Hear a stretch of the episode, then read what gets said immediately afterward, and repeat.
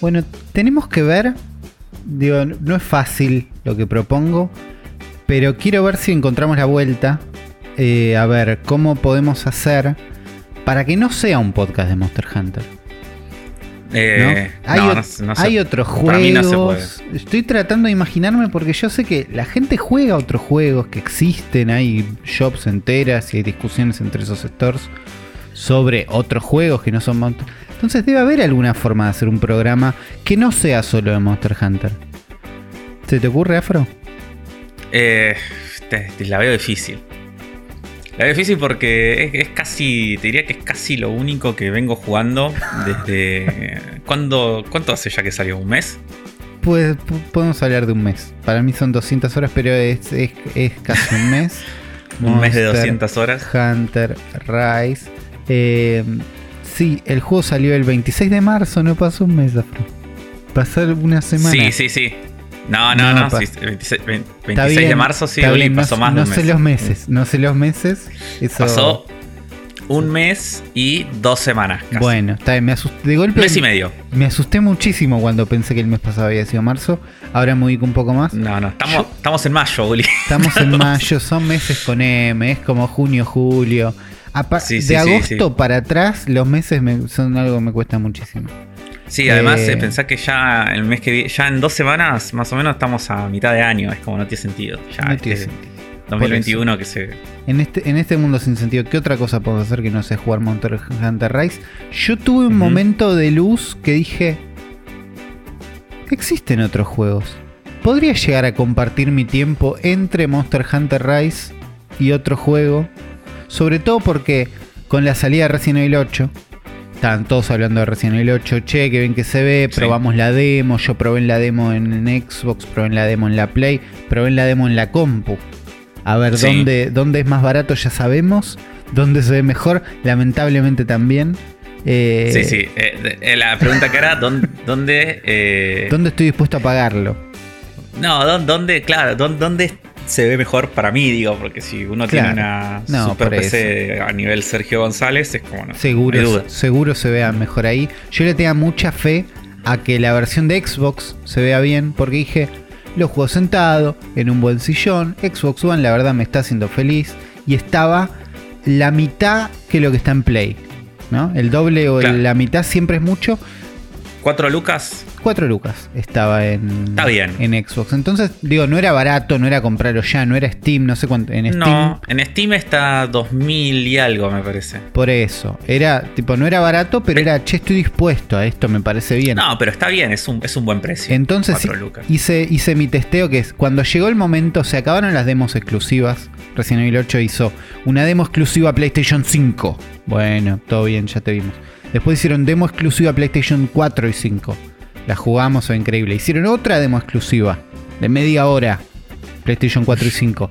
Y ahora llegó el fin de semana y las, lo que se extendió a una semana de la demo para todos, donde salió la demo en todas las plataformas. Entonces, cargué mi, la demo en la PlayStation 4 Pro de Ghosty.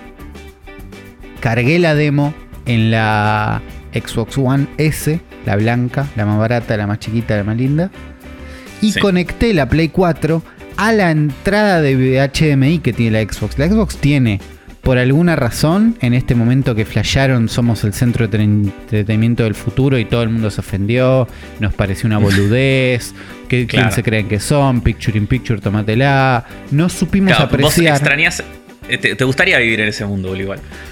En su momento Ahora no, ¿eh? En su momento yo estaba no, PlayStation, digo, son pero unos ahora giles, que- no sé qué. La verdad es que la, Ahora que probaste. Sí, la Xbox es, es la consola principal de mi tele, digamos. Eh, entonces, tipo, veo YouTube, veo Netflix, veo Twitch en la Xbox porque tengo un control remoto espantoso, espantoso, de los peores controles remotos que vi en mi vida, pero que me permite manejar la Xbox. Pongo pausa, play, pongo Twitch, chusmeo Game Pass, ¿entendés? Como, tipo, nada, Claro. esas cosas uso y funciona. Y ese control remoto está ahí a mano siempre. Si prendo la Xbox se prende la tele, si apago la Xbox se apaga la tele. Hace unas cosas bien. Entre esas cosas que hace bien, tiene un puerto de entrada HMI, ¿no? Para que a través de la Xbox veas otra. Ellos esperaban que le conectes un eh, un decodificador de telecentro. Pero la verdad que podés enchufar una PlayStation. Entonces, dentro de un Puedes menú. hacer una cosa muy loca. dentro de un menú de la Xbox. de consolas. Claro, dent- hay un menú que cuando entras tú ves la Play. Entonces puse la demo en los dos y jugué 5 minutos de una, 5 minutos de lo mismo en la otra consola. 5 minutos de esa, 5 minutos. ¿Entendés? Y comparé la demo paso a paso. Me jugué la demo Village, la que estás tipo en el pueblito, Sí. dos veces. Por ahí me, me esquipeaba una cutscene, ¿no? Tipo, no le prestaba mucha atención a todo, corría un poquito, pero pude comprobar cómo se ven cada una. Y en Xbox One, en PlayStation 4 se ve muy bien. En Xbox One se ve como si la gente de Panic Button hubiera hecho un tremendo port y estuviera corriendo en Switch. No está bueno eso. Esto, digo, esto está Claro. buenísimo cuando pasa en una Switch. ¿No? Pero, Claro, pero en una Xbox no, no, no querés eso. y justo, sobre todo cuando estás switchando tan rápido, digo, alguien que de la nada lo juega en Xbox, no creo que la pase tan mal, salvo que hay unas texturas que cargan bastante lento, bastante Claro. más tarde. Eh, pero digo, si Y- esa es la única experiencia que tenés, por ahí no está, pero está, es bastante choto. La verdad que es bastante Claro, y aparte vos choto. tenés la, la S, digo, si alguien tiene la X, En la X Eh. seguro estás como en la Play 4 Pro, técnicamente Claro. es ese nivel. Por ahí Sí, más, sí. por ahí menos, discutiremos unos teraflops, pero estás ahí con la X. Sí. Pero con la S, que es la chiquita, la resolución es bastante baja, las texturas no están muy apuradas en cargar. eh, es toda una experiencia. El framerate está en unos 30, cuando en la Play 4 Pro está tipo por lo menos 45. Creo que intenta unos 60. Eh, entonces, no sé. Eh, llegué hasta ahí. Después probé la demo en la compu. En la compu la verdad que se ve re bien. Pero lo que me pasa siempre, no me gusta jugar en la compu, no me gusta jugar en el monitor. Me quedé como, bueno, igual tengo que jugar al 7, ¿no? Y nada Sí. más. Tengo que jugar al 7, lo instalé gracias a Game Pass. Lo que más me gusta de Game Pass es instalar juegos y después borrarlos. Bajé el 7, probé el principio. que no vas a jugar. Se ve muy lindo. eh, todos los Final Fantasy que estuvieron en Game Pass, incluido el Final Fantasy 9 que se está yendo, pasan por una instalación en mi Xbox. Sí, Eh, ahora tenés el 10 para instalarlo también. Ya lo instalé. Ya lo- me muero de ganas de instalarlo. Está abajo del 12 en chance de jugarlo. Eh, entonces llegué hasta ahí, pero estoy empezando a pensar que existe vida después de Monster Hunter. No quiere decir que quiera dejar de jugar, como vamos a estar charlando en minutos. Pero contame No, no, qué sí, pasa con Resident Evil 7. Sí, porque yo estoy en la misma situación que vos, tipo, también me bajé la demo, eh, sobre todo en PC. Me bajé la, o sea, yo no juego demos, es como generalmente I don't do Eh, demos, ¿no? Eh, sí, no, no por. No por una cuestión moral, sino No, porque me da paja. Está bien. Me da paja bajarlas. Sí. Y me da paja bajar tanto espacio a algo que lo voy a jugar un ratito y después lo borro, ¿viste? Es como. Claro. eh, me da paja. Por más que en realidad no que hacer nada, ¿no? Es un clic y listo. No, pero, Pero- hay un pequeño. Además es comprometerte con un juego que vas a jugar media hora y no más. ¿Qué sé yo? sí, hay- sí, sí, sí. No es lo mismo, no son para todos la demo, eso lo entiendo. No, no, no. Solamente juego demos de cosas que por ahí estoy muy curioso de probar, como fue en su momento la demo del Octopath Traveler. O, o demos que por ahí vamos a hablar acá en el programa por algún motivo, como la del Monster Hunter. Claro. Eh, Si no existiera este, Y- este hermoso podcast, ¿hubieras jugado la demo de Monster Hunter? ¿O esperabas al juego y listo porque ya lo querías? eh, en el caso de Monster Hunter yo creo que sí, pero porque Monster Hunter tiene como una dinámica distinta. Entonces es como que no... También No es no verdad que llegamos a esa demo con las dudas terribles de no puede ser que esto esté corriendo en Switch, tienen una Switch Pro escondida, algo está pasando. Existió Sí, ese sí, momento. ta- Estaba esa duda, sí, estaba Claro. la duda de ver cómo se iba a ver. Sí. Así que. Y en el caso, bueno, de Resident Evil 8 me pasaba lo mismo. Me bajé la demo de PC porque si bien el juego se ve muy bien, en todos lados, eso estaba seguro. Yo tenía la duda de cómo va a correr en mi PC. Claro. Porque Resident Evil 7 anda perfecto en mi PC. Es el mismo motor, es el Red Engine, que es el mismo motor del Monster Hunter Rise. Y, y descubrimos hace poco que del Devil May Cry 5 y parece que es el nuevo motor que está Es usando mo- yo Capcom solo juego 2. juegos que usan R Engine en este momento. Listo. Sí, ya, Es mi política. ya está. Y. Y bueno, igual le tenía mucha fe porque dije, si estos chabones pueden hacer un que el motor ande en Switch, tipo, pueden hacer que ande en mi compu. Claro. Y. Como es hasta ahora el único. O sea, yo vengo jugando todo muy bien. La mayoría de los juegos los pongo varias cosas en high. Y alguna que otra, generalmente las sombras. eh, en medium y sombras y reflejos, viste, en medium. Claro. ¿Qué placa de video tenés? ¿Podemos contarle a la gente una qué mil- placa de video tenés? 1050 Ti, 1050 Ti. una 1050 Ti, tengo un, un procesador, un Intel i5 y 16 GB de RAM. Bien. Eh, entonces esa es mi computadora. Eh, y cuestión es que bueno, yo dije, bueno, de solamente se va a ver bien, no sé qué, esperemos, vamos a ver qué onda. Y resulta que eh, instalo la demo y lo empiezo a correr y se ve perfecto. Lo pude poner un montón de cosas a- en alto, corre fluido, no sé a cuántos FPS porque nada. Yo ya les había contado esto que abandoné eh, El- la contaduría de FPS. Abandoné la contaduría de FPS y soy más feliz. Digo, desde, que, desde que me dejé. No, me estresaba mucho, boludo, Cuando, Me estresa cuando veía muchísimo. tipo que. Veía y de repente bajaba de 60 a 52 y era, no, ¿qué está pasando? Y era como, y en realidad, Claro. si, si no hubiera tenido el número ahí, por ahí no me daba cuenta. Sí. Así que estoy haciendo eso.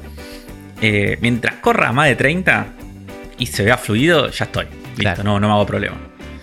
Eh, y bueno, la- también jugué la demo de Village. Tipo, no quería jugar mucho más porque la demo sé que son partes del juego. Entonces, como que después no quiero jugar la misma parte en, Claro. en el juego completo. Quería nada más probar si andaba bien. La probé, anda perfecto. Así que lo voy a jugar. Pero tengo este tema de que todavía no terminé el 7. Claro. Nunca lo, lo había empezado a jugar, había llegado hasta un boss, me había quedado trabado, no lo podía matar. Y cuestión bueno, anoche tipo, lo volví a instalar, me puse a jugarlo y le digo a mi novia, le digo, vas a ver, le conté toda la situación de que me había quedado trabado en un boss, todo, y le digo, vas a ver que ahora lo instalo, lo pongo a jugar y le gano de una vez, dijo. Al- al- ¿Viste, que, viste que te pasa eso. Pasa eso. No Eh. siempre, no siempre. eh. He dejado juegos en un boss que cuando volví dije, no sé jugar a esto, no sé qué pretendo, me olvidé qué quieren decir todos estos menús. Pero Sí. a veces pasa que agarrás fresco, inspirado y es de una. Sí. Sí, sí, sí. Así que bueno, volví a jugar. Estaba en un boss que se- los que habrán jugado es una pelea que luchas contra un chabón con una motosierra. Eh, bastante, no sé, un tercio del juego, un cuarto, por ahí, más o menos. No, no, no demasiado avanzado. Unas 3-4 horas de juego.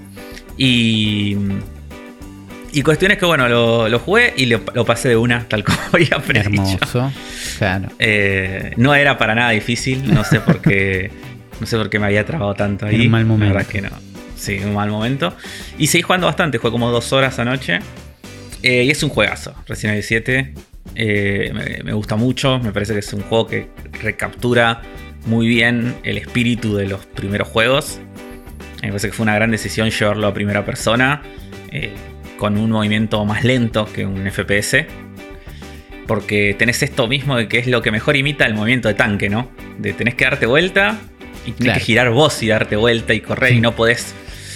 No podés moverte hacia atrás a la misma ve- a velocidad rápida. Si querés subir, tenés que mirar para hacia donde estás huyendo y correr.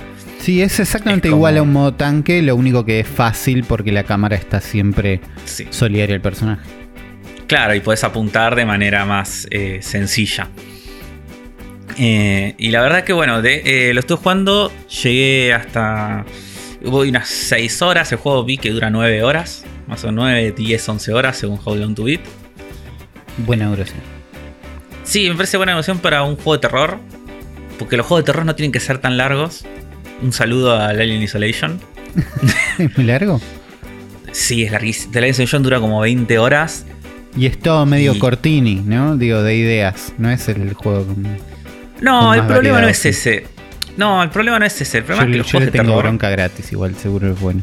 No, no, es un muy buen juego, ¿eh? El Alien Isolation. Pero lo que tiene es que eh, los juegos de terror. Habrá gente a la que no le pasará, ¿no? Pero yo creo que a mí y a, la, y a muchísima gente, porque esto es algo común que lo he visto, mucha gente lo dice. Y, mucha, sobre todo con ese juego, con el Alien Isolation. Porque los juegos de terror, viste, que te estresan mucho mientras estás jugando. O sea, estás todo el tiempo Sí. con el culo en la mano, estás estresado. Sí, Con lo cual, el tiempo sentís que pasa más lento. claro. Entonces, jugar una hora en un juego de terror no es lo mismo que jugar una hora a Monster Hunter. Claro. Donde por jugaste una hora y no te diste cuenta. Sí. Estás- no sé, ya a mí me pasó que la amnesia, que es un juego que dura 6 horas, tardé como 6 meses en pasarlo, porque no Claro. lo podía jugar más de media hora. Era como jugaba media hora y terminaba tan estresado que lo tenía que sacar. Era como digo, no puedo seguir jugando más a esto. Y, Así que, nada, me parece que 10 horas para Resident Evil 7 me parece que está bien, una Sí. versión correcta. Sé que el 8 me parece que es más largo, pero el 8 es un poco más parecido por lo que estuvimos viendo y por lo que cuentan al 4. Claro. Con lo cual es un poco más de acción, no es tan de terror como el el 7 como que intenta ser más de terror. Y, y nada, así que me parece una buena decisión. Me parece que el el 7 también tiene un montón de cosas que trae de vuelta de los primeros, como las hierbas, como los puzzles, como... Tiene muchos puzzles el 7. Claro. Yo el- Eh. lo que flasheé viendo el 7, viendo gameplay del 7, viendo streamings, porque no lo jugué, lo tengo ahí instalado esperando. Que sentí que tenía un montón de más eh, de manejo de mapa que no estaba en el 5 Sí. y el 6 tanto. Que es tipo, bueno, estoy Cero, en el eh. save room, tengo que ir, salgo de esta puerta y voy a la de la derecha, que ahí tiene que estar lo que estoy buscando. Bueno, y, y lo hace. Tipo, de planificación Sí. y de hacerlo, que me parece que el 5 y el 6 era más pasillesco. Sí, sí, sí, no tenían casi nada de eso. Era Y más el juegos de 4 acción. te digo que da un paso en ese camino. Sí, pero qué sé yo, el 4 como que el 4... El 4 para mí está más allá de bien y de mal. Como... Sí, lo, lo sé. Mí- para mí está bien. Tipo, la pasé muy bien. Para mí le sobra un cuarto de juego, te diría. Puede ser, pero no Pero, sé. yo que eh, es un juego que mar- marca, marca sí. tanto en Sí, la sí. historia de los juegos que es como. Está, está- está todo bien. No, La- no le, no le la voy a, le voy a exigir más. Eh, lo que sí. eh, pasa con el 7 es esto que decís vos, ¿viste? Es como estás en, tenés un mapa, tenés unas casas. Eh, una casa que arrancás y después la, la casa se hace más grande, tiene un patio, tiene otras casas alrededor, tipo, tipo un- otras zonas, ¿viste? Es como. Y todo interconectado entre sí y con mapas muy a los Resident Evil 1 y 2, ¿viste? Como, Claro. y tenés esto de vas a una puerta, la puerta está cerrada, necesitas la llave del tigre. Uy, ¿dónde está? Y te pones a recorrer otro lado, de repente encontrás la llave del tigre y sabés que tenés que volver hasta allá y la abrís y de repente adentro hay una, puerta hay una puerta cerrada con un escudo de una araña y decís, ah, necesito el escudo de la araña. ¿Dónde carajo está? Y es eso, ¿viste? Es como muy... Muy de ir, volver, explorar. Muy de acordarte dónde están las cosas. Entonces, nada, está, está bueno todo eso. Si te Claro. gusta. Es como. si- Siento que toma muy buenas decisiones como para volver a la es- al, al espíritu de lo que eran los Resident Evil originales. Pero sin ser una copia y, y con un montón de mejoras en el gameplay, de que es, sobre todo los controles, ¿no? Claro. que se controla mucho mejor. Así que bueno, igual esto no es nada nuevo para cualquier persona que lo haya jugado. El juego tiene como 5 años, ya no sé cuándo salió. Tiene, tiene su ratito. 2017 Cuatro creo que salió. Sí, 4 años va a tener, sí. Y. Y bueno, pero la verdad que bueno, lo tenía ahí colgado, lo había jugado hace bastante, lo había dejado colgado y ahora me decidí a terminarlo. Mi plan es terminarlo por ahí hoy, mañana, este, este fin de semana. Está bien, es un juego de un. Es un buen compromiso, un juego de fin de semana. Tipo, Sí, sí, un como- poco de semana, un poco de fin de semana y se termina. Eso es lindo. Sí, como para hacer un break del Resident Evil, del Monster Hunter, digo. Sí, Y después, eh, nada. está, está el vol- día para el 8. Sí, después ahí al toque me compro el 8 y ya. Y sigo con el 8. Así como mi, mi plan de este mes. Y el. des- Después sigo jugando un poco el Pokémon Snap.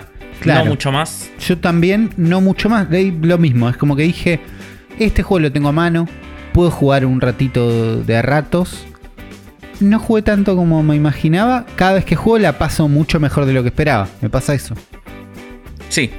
Sí, es un juego que para mí es como muy entretenido. eh, la pasás, como decimos, la pasás muy bien, la pasás lindo jugándolo. Y te relaja y está bueno. Y yo por ahí lo juego a la noche cuando quiero bajar un cambio, ¿viste? O algo. Medio así. O cuando tengo un ratito. Y por ahí no, no me juego una cacería Monster Hunter, porque por ahí es medio larga. eh, me juego un nivel 2 de, del Pokémon Snap, tranqui. Y, y lo voy llevando. Me parece que es un juego como que está bueno como para tenerlo ahí. Y nada, ir jugándolo tranqui Sí, es cada con- tanto. contrario a lo que pensaba cuando lo vi, que era, este juego es un juego de una noche, dos noches, es un juego de un fin de semana. Y resulta que lo estoy espaciando de una forma que digo, siento que me va a durar un rato, por más que no tenga por ahí tantos niveles. La Sí, forma en que, que- vas avanzando en los niveles, Sí. que los vas leveleando, vas descubriendo cosas nuevas. Sí, y por más que la, las horas al final no sean tantas. Puede que, lo, no sé, estuviste jugando 6 meses y fueron 10 horas nomás. Claro. Pero no lo sentís que fueron 10, sentís que por ahí fue más. Por eso. Eh, Y está bueno también, eso es como es un juego para espaciarlo. Que también tiene la desventaja que siento que a la vez como es un juego que se disfruta más así, siento que es un juego que es como medio... que no está tan bueno jugarlo todo de corrido. Es como que no... Siento que no solo no está bueno, es como que el juego no te da tantas ganas de jugarlo de corrido. Viste, es Y como no que... sé, O sea, tendría que tratar de imaginarme un mundo sin Monster Hunter y que me cuesta. Para. Porque en general lo que me voy es. Cuando dejo de jugar Pokémon Snap es por eso. Es porque o tenía muy poco tiempo para jugar. O si tengo más tiempo juego otra cosa. Eh, Es que sí, es eso, viste, es como no... pero me dan ganas de verlo. Tipo, hace poco jugué un poco más. Llegué a niveles nuevos. Y cuando tenés niveles nuevos, está, de golpe se pone buenísimo. ¿Entendés? Como que cambia mucho. El Sí. segundo nivel creo que es de los peores. Con lo cual ahí se te plancha un poco. Pero el tercero y el cuarto que se desbloquean al mismo tiempo. Entonces podés tipo elegir uno o el otro. Se pone bastante mejor. Eh, entonces creo sí, que si, está bueno, costas... si lo jugás de corrido, seguro llegás a ver más niveles más rápido. Y por ahí la pasás Sí. un poco mejor. Es que no sé cuántos hay y aparte el sistema de progresión es medio choto, tipo de que que no sabes muy bien cuándo es que te va a desbloquear un mapa nuevo ni cuándo es como que vos Claro. deberías las cosas, Tenés que levelear los niveles que ya tenés.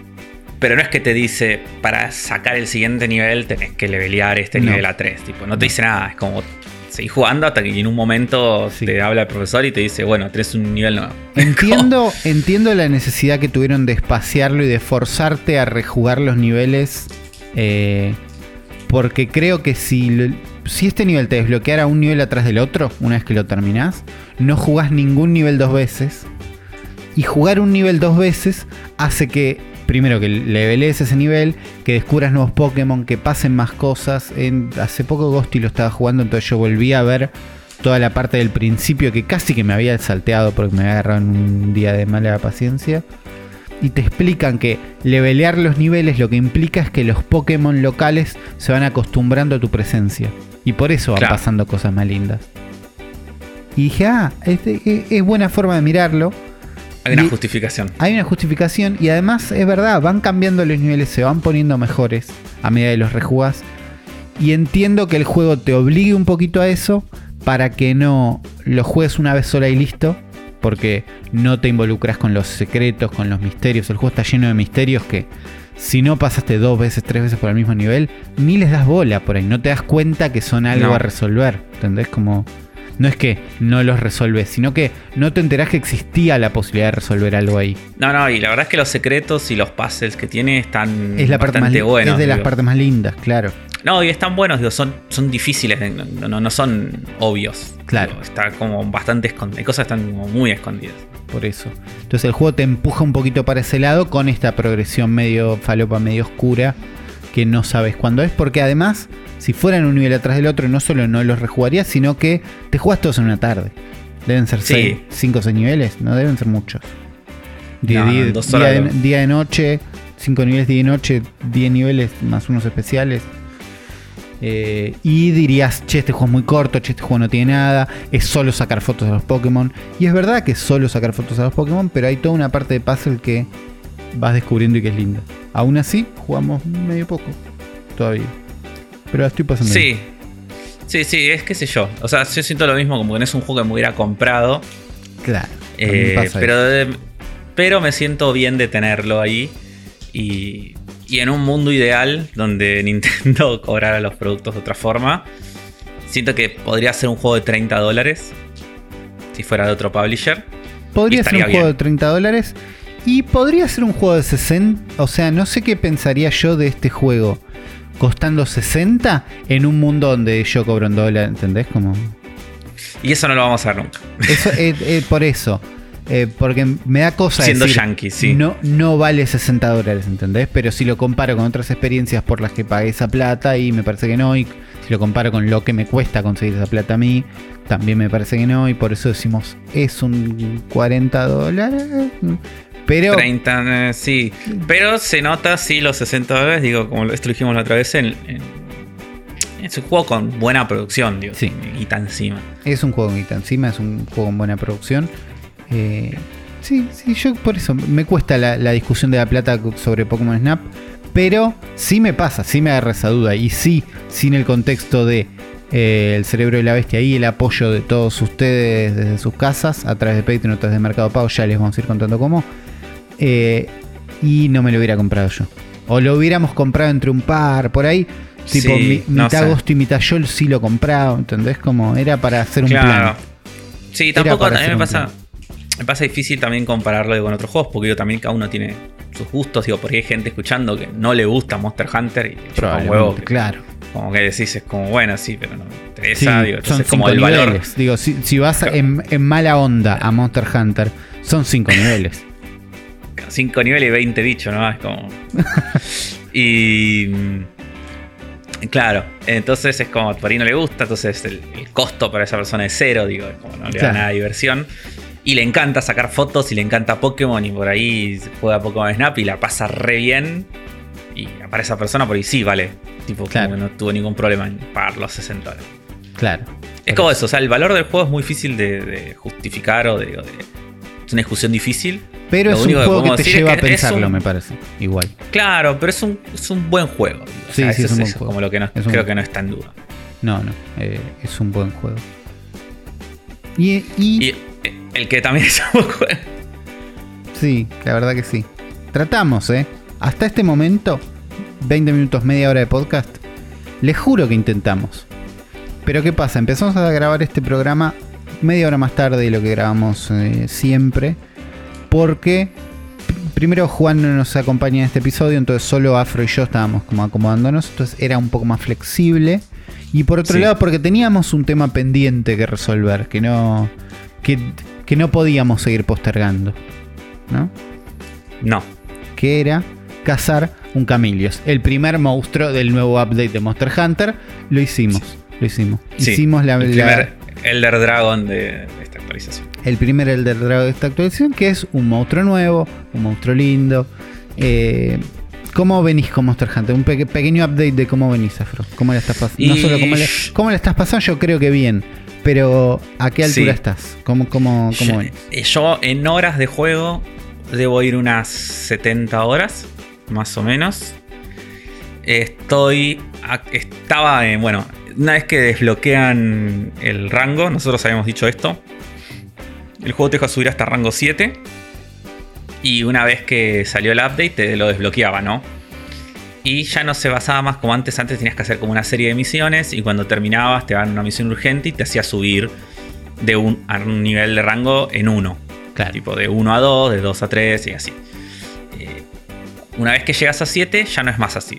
Lo que pasa es que se desbloquea y entonces cada misión que haces te da puntos y según la cantidad de puntos que tenés eh, es el rango que tenés. Entonces ya los rangos son como que los subís mucho más rápido.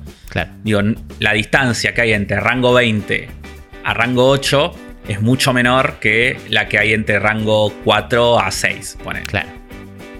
Eh, y entonces yo estaba a nivel en rango 20.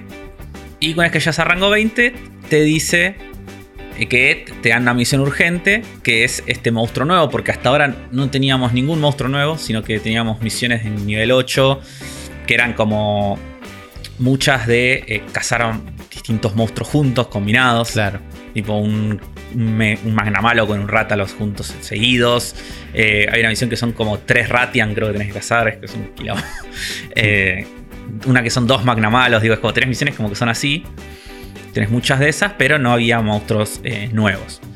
Y mm, llegamos a, llegamos a 20 y lo estamos haciendo con Uli, que, que venimos jugando casi, creo que hicimos en, en todas. No sé si en alguna no lo hayamos hecho. Las Pero principales como- las hacemos juntos, es verdad. Claro, lo que venimos haciendo es eso. Es como una vez que las urgentes las hacemos juntos. Y, y es como si uno llega al urgente, el otro lo espera. Claro.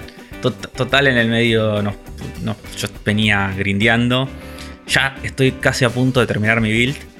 Me faltan Es- es- un par eso, eso te iba a preguntar. ¿Te estás armando un build que te Sí. gusta? ¿Te bajaste una receta de internet? ¿Tenés uno? Eh, ¿qué- ¿Cómo sí. Eh, es una receta de internet con modificaciones. Está bien. con algunas cosas cambiadas, pero eh, la base está sacada de un build que vi. Me, Pero la cuestión es así, vi varios y ese fue como el que me gustó. Dije, ah, Claro, este, este sí, me sí, copa. que te convenció. Necesito. Sí. ¿Qué tiene? ¿Cuál es la gracia de ese build? ¿Qué es, Es un lindo? build full DPS, full daño. Full tengo. eh, la gente que no juega Monster Hunter no va a entender un carajo lo que vamos a decir ahora. Pero tengo Attack Boost en nivel 7, que es el máximo que tiene. Sea, eso es una el habilidad arma. de, la, habilidad de la armadura para hacer más daño con tu arma. Sí, tengo máximo de ataque, tengo una habilidad que me sube el daño de crítico, que también la tengo al mango. Mi arma tiene 40% de posibilidades de hacer crítico cada vez que pega. Y bueno, lo que me está faltando construir es un amuleto, que lo tengo que craftear, que no, no está- no me estaría tocando, con una habilidad que es la que estoy buscando, que es que eh, el arma haga más daño cada vez que le pegas al monstruo en su punto débil. Claro. Y una vez que consiga eso, ahí ya tengo como el build bastante completo.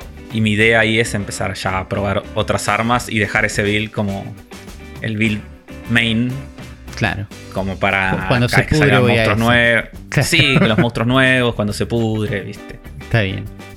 Cosas así. Pero bueno, hoy la vengo pasando re bien, me sigo, sigo divirtiendo mucho. me- es como que no, no tengo ganas de jugar otra cosa. Eh, y nada, claro, si tengo tiempo libre y tengo, puedo jugar algo, tengo ganas de jugar Monster Hunter. Y es como- Claro. esa, esa es mi vida. Sí, está bien. Yo, yo estoy, estoy en esa, estoy entrando. Tenía como una armadura que fui armando que dije, y esta me gusta, tiene las habilidades que me gustan. Eh, yo me había pasado el Switch Axe, entonces de golpe el filo era importante. Entonces tengo una habilidad para que el filo, para que después de afilarla dure unos 30, 60 segundos sin desafilarse. Y estaba como buscando mejorar la build por ahí. De- y de golpe me pasé a una de las armaduras ya de un bicho armada. ¿no? Hay cada monstruo tiene su armadura princip- su armadura. ¿no? Todas las partes vos después podés combinarla, pero podés usar el set, set. entero de un bicho. Y hay como unas orientaciones, como que hay bichos que.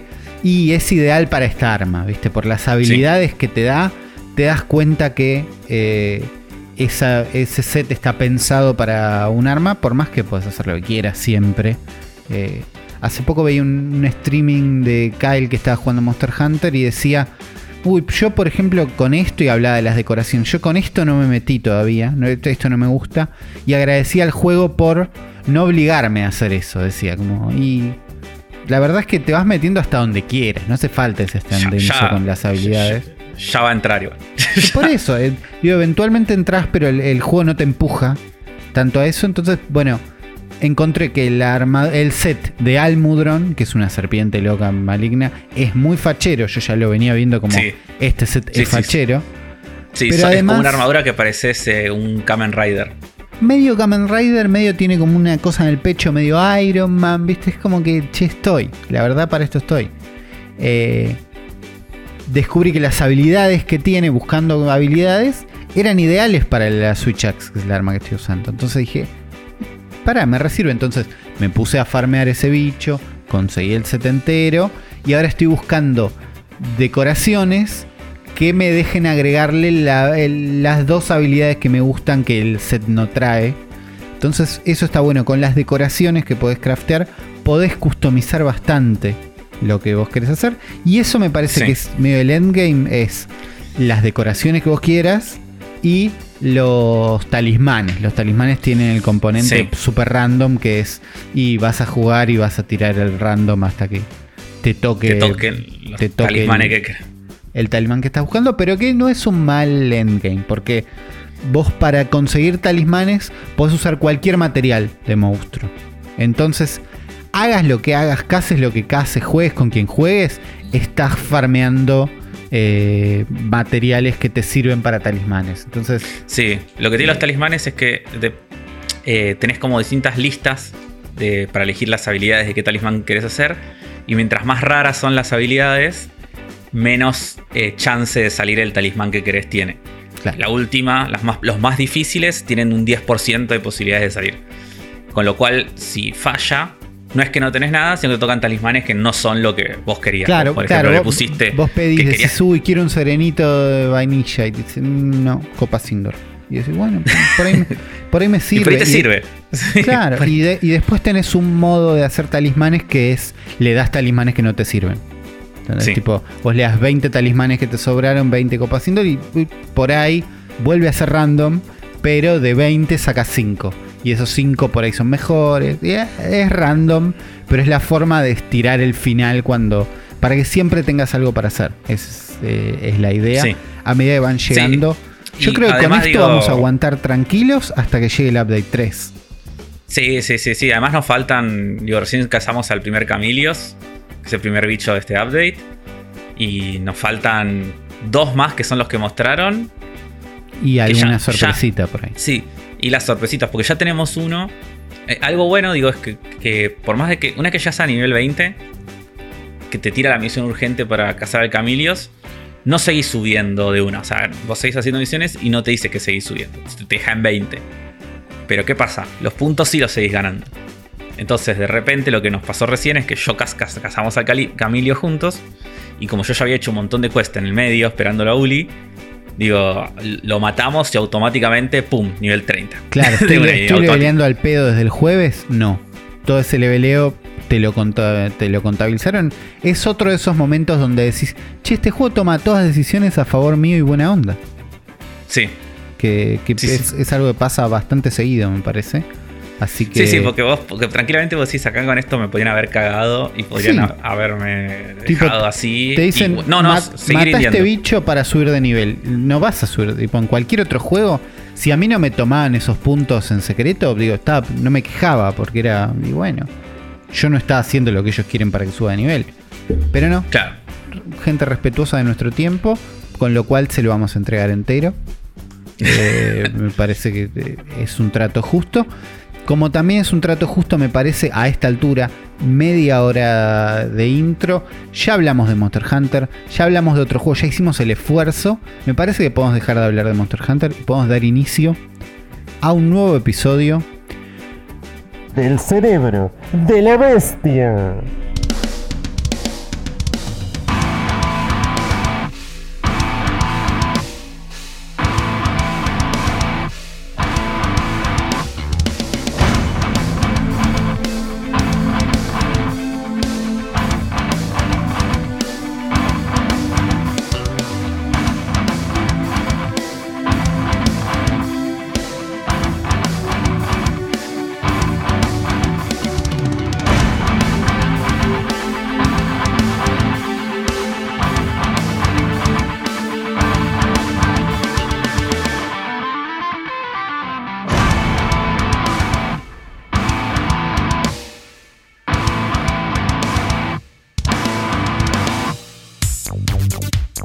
Bueno, bienvenidos a este episodio 197 del Cerebro de la Bestia. Ya estamos pensando que vamos a hacer para el episodio 200. Pero como todavía estamos pensando, escuchamos sus comentarios, escuchamos sus sugerencias. Nosotros estamos planeando alguna cosa, nada gigante tampoco. Pero Sí, no, no, no podemos salir de nuestras casas, chicos. Así que no, no pidan cosas raras como eh, hagan una fiesta. llamamos un Luna Park, me dijeron que presencial, no, Claro, no, no va a estar pasando eso por ahora. Pero bienvenidos a este episodio. Afro, ¿cómo andas? Muy bien, muy contento que le dimos duro al Camilios. Así que. Por contrato Eh, no podemos hablar más de Monster Hunter a partir de este momento en el episodio. Lamento Ah, decírtelo. sí. Pero Lamentablemente. la gente que sí puede hablar de Monster Hunter y de lo que quiera, la verdad, porque no nos vamos a censurar, son nuestros amigafros. ¿Qué estuvieron diciendo? Ah, Así es, los amigafros, la gente que nos deja comentarios en nuestros episodios en YouTube. Eh, si vos querés ser un amigafro, lo único que tenés que hacer es eso: es entrar, dejarnos un comentario y ser feliz. Y yo estoy muy feliz porque la verdad que hubo un montón Bueno. de comentarios en el último episodio: 49 comentarios, nunca montón. llegan tantos. Nunca llegan tanto. Eh, eh, estoy muy contento. Así que sigan dejando todos sus comentarios. eh, nos ayuda un montón, nos gusta, nos sirve y nos pone contentos a todos. Eh, gente como Juan Pirrat que dice: Tengo una pregunta, ¿qué tal el Mario and Rabbids? Está de oferta 15 dólares y si bien estaba guardando para el Smash, por ahí me podía desviar. Saludos y muy buen capítulo. Y yo le respondí ahí en el mismo YouTube, juegazo, por ese precio, ni lo dudes. Eh, la verdad que sí, es un juego que está cada tanto en oferta, porque Ubisoft Sí. hace esas cosas.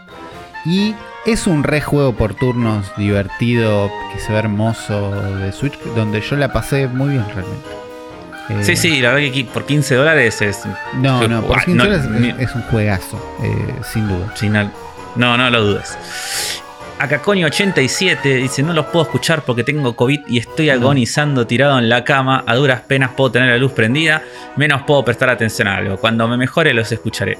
Solo vine a saludar y decirles que se cuiden, es horrendo. Nunca en mi vida me sentí tan mal, pero en estos momentos feos los tengo presente. Soy un amor, lo sé. Eh, bajón, Caconio, te mandamos un abrazo muy fuerte. Ojalá te recuperes pronto y gracias por estar siempre Gracias ahí por estar siempre. Y En, eh, Sí. Vale como recordatorio para todos que se cuiden, que mantengan la distancia, que Sí. barbijo, que aprovechen, que no, que no aflojen con las medidas porque la verdad que sirven y ayudan. sí, Y Caconio, que te mejores, espero que estés un poquito mejor y que ya por lo menos puedas descansar y escuchar este episodio. así es. Así es. Eh, Martenot dice: Buenas, los empecé a escuchar este año y espero cada lunes con ansias. Caí en el estupefaciente que es el Monster Hunter Rise después de escuchar el programa en el que lo aconsejaban justamente lo contrario. Yo creo que intentamos, los- hicimos todo lo posible. Sobre los ROM hacks de Pokémon, creo que los mejorcitos que probé es el Crystal Clear, un open world de la segunda gen. Hoy por hoy sigo de cerca el, project- el proyecto del Pokémon Edelweiss, que se ve demasiado lindo y original para ser cierto. Saludos. No sé de qué se trata, pero eh, mientras Zuli, si querés googlearlo. Tarea, para contás. Juan, me suena que es esto. Tarea para Juan. Sí. Eh, se ve lindo Eh, el Edelweiss. Se ve como un Stardew Valley de Pokémon. Mira. Así como a, a simple vista, digamos. Uy, se ve muy lindo. No, bueno. basta. Tincho Villegas dice, buenas, otro oyente de Río Tercero. Y sí, acá fueron las explosiones de 1995, todo acto del Carlo. Me toco el huevo izquierdo.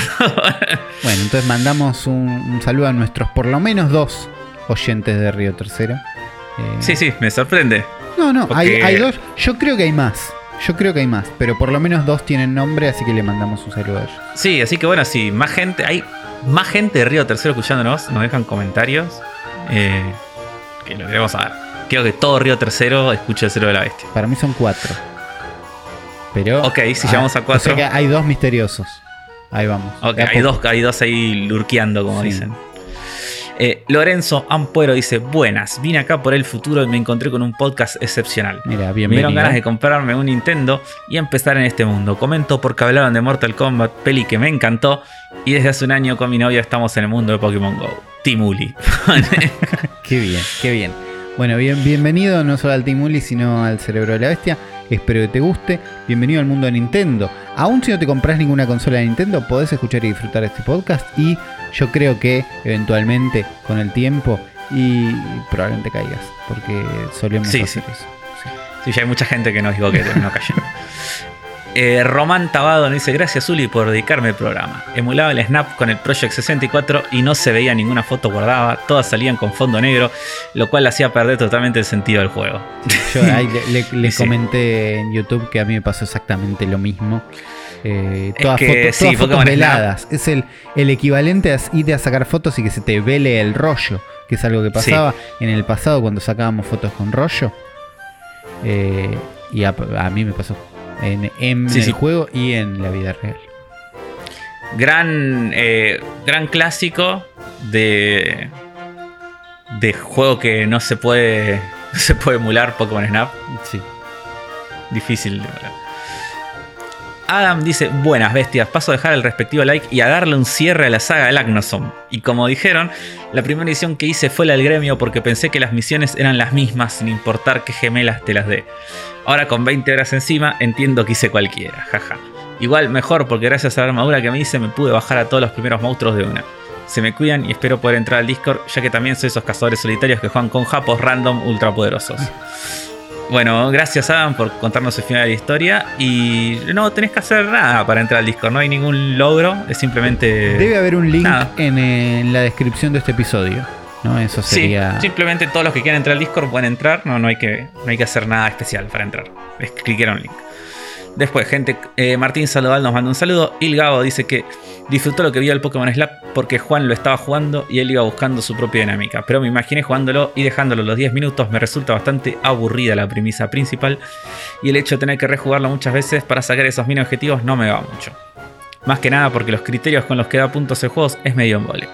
Me acuerdo que un amigo me comentó en su momento de Pokémon Gaia, es una bestialidad lo que plantea, se ve hermoso. Un abrazo, queridos. Y bueno, no todos los juegos son para todos, como No, les gusta eh, decir a los fans de Dark Souls. A los fans de Dark Eh. Souls, claro, resulta que hay un punto en común con los fans de Pokémon Snap. Eh, Sí. Pero sí, es, es un juego muy específico. Es un juego muy específico. Sí. Jaime H dice, hola, es un día muy especial para mí, pues estoy en fila esperando recibir mis microchips anti-COVID cortesía de Bill Gates. Y los tengo a ustedes de fondo para tranquilizarme mientras espero, pues le tengo muchos miedo a las agujas. Uli, ya que tienes la Wii flasheada, te recomiendo tratar de jugar al Pokémon Snap original ahí. Si mal no recuerdo, salió para la Virtual Console. Gracias por la inspiración y los Pokémon. Es verdad. Es verdad que había buena- una puerta muy buena ahí. Nunca Sí, entré en el mundo de. Como la Wii no la flasheé yo, sino que la compré flasheada. Me vino como con un caminito, che, los juegos los copias por acá. La Wii, por lo menos la mía, no leía un disco rígido de cualquier formato, sino que usaba un sistema de archivos de Wii. Que es un Sí, disco no, no, rígido todo, que cuando el- el NFT. en la compu no te lee. en NFT, Estás sí. con un programa loco. Entonces, no llegué a meterle juegos de ni de GameCube ni de otras consolas más viejas. Es que Pero había una juegos, puerta ahí. Yo sí le puse juegos de la Virtual Console, eh, pero esos juegos los tenés que poner a través de una SD, es como otro mambo. Ah, ahí Tenés va. que, tenés que bajarte un costo que es como el Homebrew Channel. Con el Homebrew Channel es como que de ahí le cargas el emulador. No sé, no Sí. me acuerdo. ahora, Yo pero lo había hice, hecho. hice algo por ese camino para poder ver la película que te enseña a usar el Wii Motion Plus. Porque si no veías la película que te enseña a usar el Wii Motion Plus, el Zelda Skyward Sword, pronto a salir en Switch en una versión mucho más cómoda, no corre, no arranca el juego si no Claro. puedes ver esa película. Y esa película no está en el juego, está escondida en el sistema del.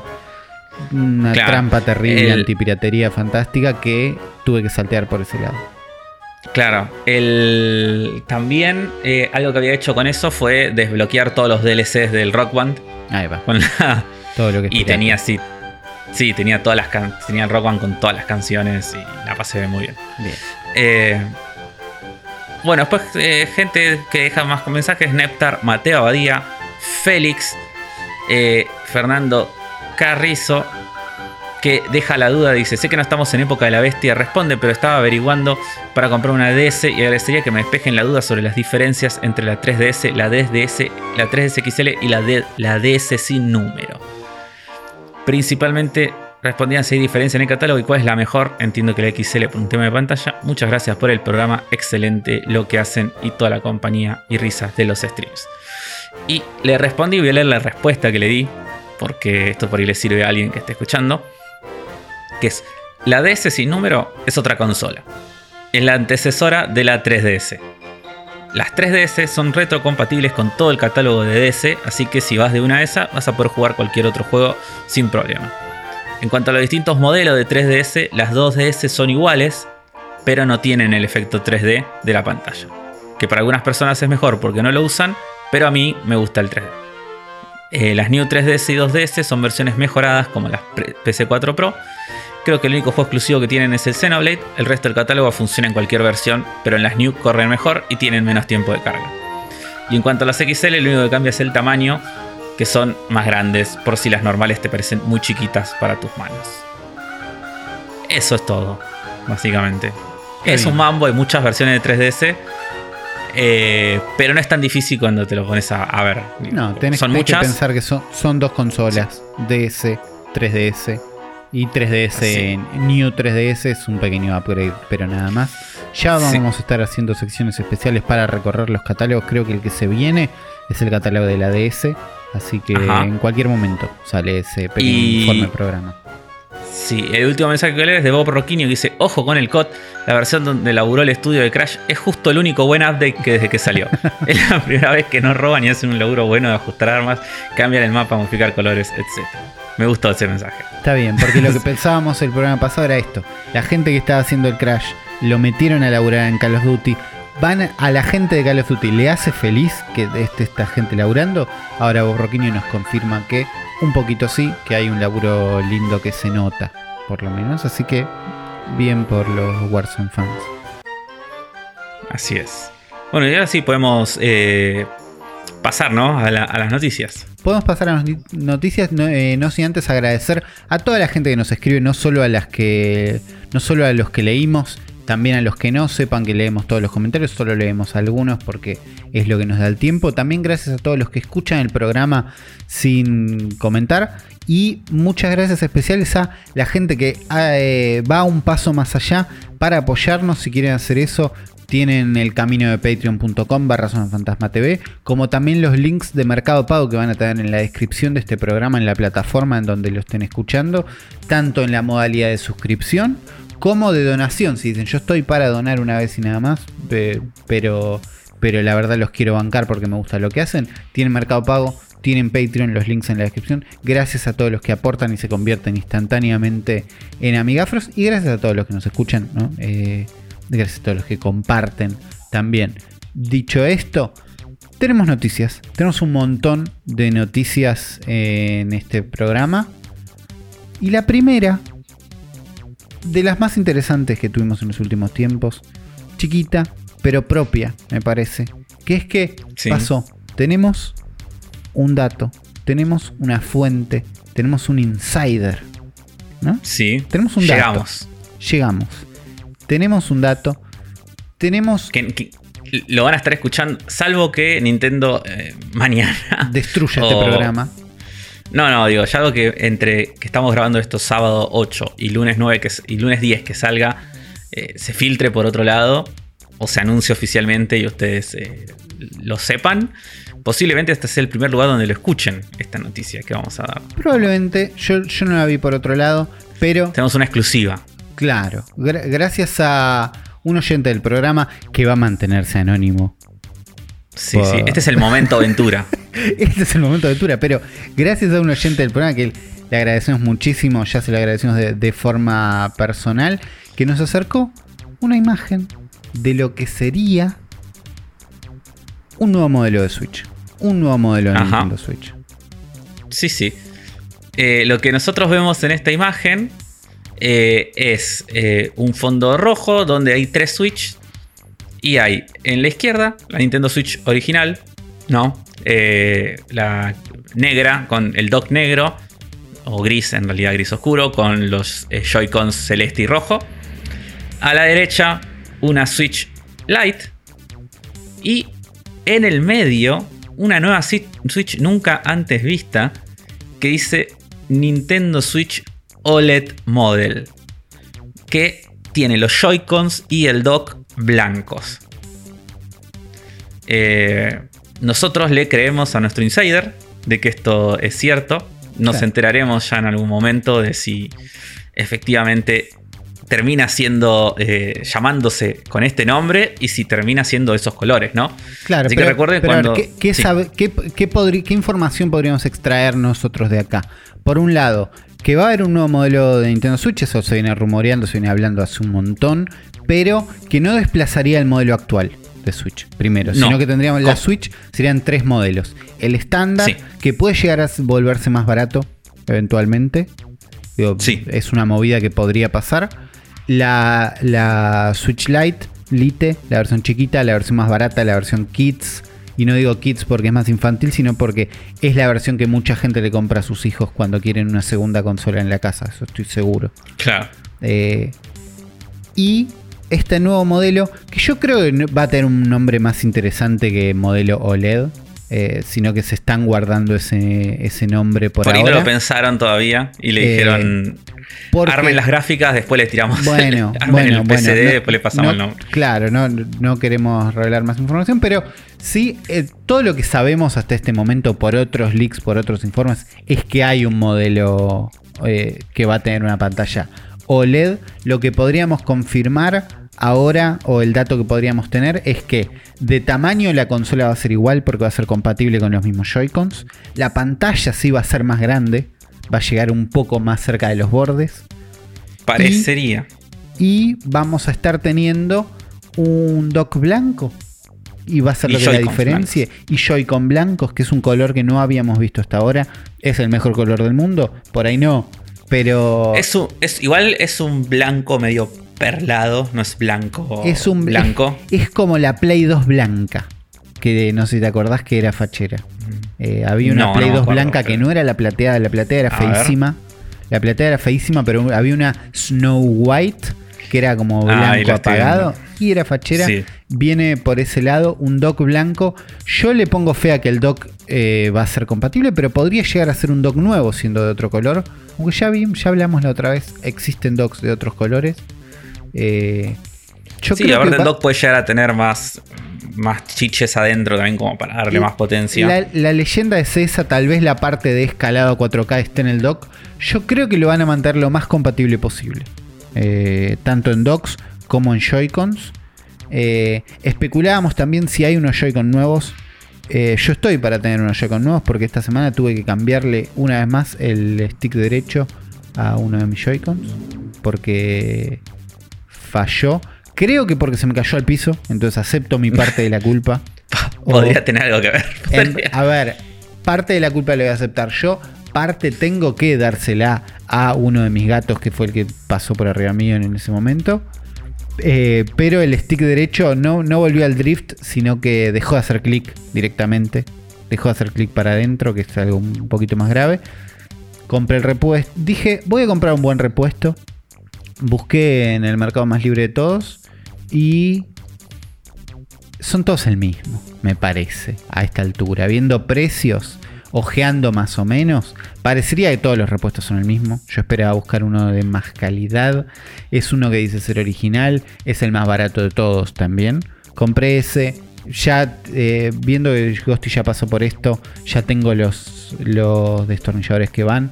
En 15 minutos lo cambié y, y nada, ya tengo, ya tengo mi Joy-Con andando. Pero si esta imagen nos dice algo es que tal vez haya nuevos Joy-Cons, por lo menos de color, tal vez de tecnología. Estoy para cambiarlos. Y nada, me- eh, eso es todo lo que sabemos por ahora. Muchas cosas de estas ya se sabían. Ustedes dirán, eh, pero LED no es nada nuevo. Bueno, pero van a convivir. Se vienen. Pantallita un poco más grande. Eh, Sí, y nosotros tenemos una imagen que ustedes no pueden ver. no les vamos claro me parece que no, no, es, no sería correcto que compartamos esta imagen porque podríamos complicar el laburo de alguien que no es para nada la idea de esto pero sí, Sí. queríamos contarles que está un poquito más cerca está bastante más cerca de lo que esperamos Sí. Eh, otra cosa que también está bastante cerca es eh, un anuncio que hizo Nintendo de la nada, otra de estos esto es, de, directs. esto es de los que salen de la nada es de los anuncios que dijimos es una buena removida de marketing porque no sé qué pero sale de la nada y este en este caso a mí casi se me pasa Ah, no, no sé. Yo esto lo, lo vi, lo pasé al toque. Estaba todo el mundo hablando de esto el día que salió. Eh, que es un nuevo juego barra programa, podemos decirle, que se llama Game Builder Garage, que como su nombre lo indica, es una plataforma que nos va a permitir crear nuestros propios videojuegos en nuestra Nintendo Switch, siendo una suerte de respuesta de Nintendo al Roblox y siendo también, eh, creo que una expansión de la interfaz y del sistema para que tiene el Labo. Claro, la versión del eh, Labo tenía su- sus herramientas de creación de juegos. Sobre todo Labo VR tenía, te dejaba hacer Sí. tus propios juegos en VR con alguna, en realidad virtual, con unas herramientas que tenía como unos nodos donde vos conectás un stick con un personaje, con no sé qué. Va a ser lo mismo, pero eh, en 2D, más accesible, más para todos, con un énfasis muy grande en aprender, me parece. No, Sí. es, no es un Dreams esto, me parece. No, ¿no? Dreams eh, sería más un Mario Maker 2. Donde no, Dreams me parece que me parece que es más eh, para gente que ya la tenga un poco más para artistas, me parece que Es, es como es para más gente para que ya la tenga un poco más o- clara. Es más para artistas o para gente que quiere hacer un Wario musculoso peleando contra Sonic. Porque la verdad es que cuando recorres el catálogo hay una tendencia. Pero esto me parece que tiene un énfasis más grande en la parte de aprender. Va a venir con lecciones. Va a venir con la idea Más de para que niños. niños que- aprendan a hacer sus propios juegos, investiguen con mecánicas y yo creo que va a tener un componente de compartir porque ya existía en el- la versión VR a través del sistema de noticias de Switch llegaron más de una vez juegos para probar que no podíamos probar porque no teníamos el sistema pero existe una forma de compartirlos. Entonces yo creo que va a haber una forma de compartir tus creaciones, pero no va a haber un énfasis en compartir con todo el mundo y que todo el mundo disfruta las creaciones de cosas fantásticas que hizo todo el mundo. Sí se pueden dibujar tus propias texturas, dibujar tus propios assets, se pueden hacer juegos en 2D, juegos en 3D, pero yo creo que va a estar bastante limitado en, el, en la parte más artística. Aunque si vos le das un huequito a la gente, como sabemos, no sé si está en las noticias, pero eh, en la demo de Mitopia, ni siquiera creo en el juego completo, en la demo de Mitopia parece que el creador de personajes que te deja hacer Mi, un, un Mi, estos personajes de, que nacieron en la Wii, personajes súper simples, en la demo de Mitopia podés ponerle todos los ojos que quieras, todas las narices que quieras, todas las bocas que quieras. ¿Qué pasa? La gente está haciendo cosas increíbles ahí. Están haciendo a Mega Man, están haciendo una tarjeta de 10 dólares de Fortnite, están haciendo el personaje que se te ocurra en 3D, fantástico, perfecto. Entonces, si hay un huequito, alguien va a hacer eh, algo copado en este contexto. Tengo muchas ganas de este Game Garage Builder, la verdad. A mí me gusta la promesa del último. La última frase con la que cierra este tráiler que dice: Aprende a hacer juegos por las. Eh, de, From the Minds, o sea, desde las mentes o por las mentes de Nintendo. de Nintendo. O sea, yo, entonces lo cual, no sé, me imagino que podría llegar a tener, o sea, todo lo que es la parte de tutorial, o sea, todo lo que es la parte que te enseña de esto, como que puede, llegar a estar puede haber unos nombres propios firmando alguna de esas lecciones, decís. Sí, no, no sé si nombres propios, pero digo, eh, eh, más allá del que el programa esté bueno, creo que por ahí tiene como cursos, digo, ¿entendés? Como tutoriales, como explicaciones de conceptos, de cosas que por ahí pueden estar muy buenas, digo, pueden estar buenas, interesantes. Y cómo están, cómo están contadas. Digo, ya el, el tutorial de, por ejemplo, de Mario Maker 2 es buenísimo. Yo no sé si vos jugaste todos los niveles de, con la paloma que te va explicando. No jugué todos, jugué los primeros, no jugué todos. Que claro, que te va enseñando y te enseña, te tira tips de level design y de cosas, que te tira cosas que están re buenas, digo, y que no son como obvias. Digo, tira como ideas y cosas que están buenas y eso es como me parece que lo más... Eh, la propuesta más interesante de esto. A mí me da muchas ganas. Eh, lo que sabemos por ahora es que va a estar saliendo el 11, de junio. 11 de junio y que va a estar costando 30 dólares. Eh, vi gente diciendo que esto era caro y por ahí para una herramienta parece medio caro. Siento que siendo Nintendo nos podrían haber vendido esto a 50. Sí, Nintendo tiene el dedo puesto en el 5. Cuando tiene que bajar algo, algo dice, esto no es full price. ¿no? Hay algo que, no sé, por ejemplo, Donkey Kong Country Tropical Freeze. Dicen, esto no es full price, es un juego de Wii U. ¿Cuánto le ponen? 50. ¿No? O como que bajan hasta ahí. Entonces, que esto esté 30 en, el contexto de siendo Nintendo me parece que es correcto. Eh, vamos a ver, vamos a ver, pero le tengo realmente muchas ganas. Eh, estoy ya para hacer mis propios jueguitos. Para. claro, porque además es nodal toda la creación de cosas. Y a mí las, interfaces nodales, la verdad que me encantan. Me parecen mucho mejores que todas las demás. Es una debilidad que tengo por las interfaces nodales. No sé si hiciste tus propios filtros de Instagram alguna vez, Zuli, pero es todo así, el programa. No hice mis propios filtros de Instagram. Está bueno. Tal vez deba ir por ese camino. Yo creo que voy a esperar hasta que tenga el Nintendo Garage Builder. Mientras tanto, ¿cómo me voy a entretener siguiendo el paso a paso de las de el juicio entre Epic y Apple eh, y cómo está pasando? Ya lo habíamos hablado cuando pasó, cuando Epic dio esta movida de Free Fortnite cuando, eh, cuando apuraron a Apple y Apple le dijo te vas de mi store. Y, y bueno, toda esa ese enfrentamiento inicial llegó a instancia de juicio en este momento. Eh, y se están tirando, no solo se están tirando con de todo, sino que están revoleando data para todos lados de lo que está pasando. Está muy bueno todo esto, claro, porque no es solamente el enfrentamiento de estos dos gigantes, Creo que lo más interesante es todo, eh, como toda la interna que nos estamos enterando de cómo funcionan no solo eh, Apple y Epic, sino un montón de empresas Microsoft, PlayStation, tipo el, mundo de los juegos, porque lo, que una de las cosas que está en el eje de todo esto, que es Apple controla todo el software que se instala y comercia dentro del iPhone, ¿no? Y Epic quiere que el iPhone funcione más como una computadora donde puede haber un store oficial, pero también hay otras formas de eh, hacer intercambios de dinero y también de instalar software.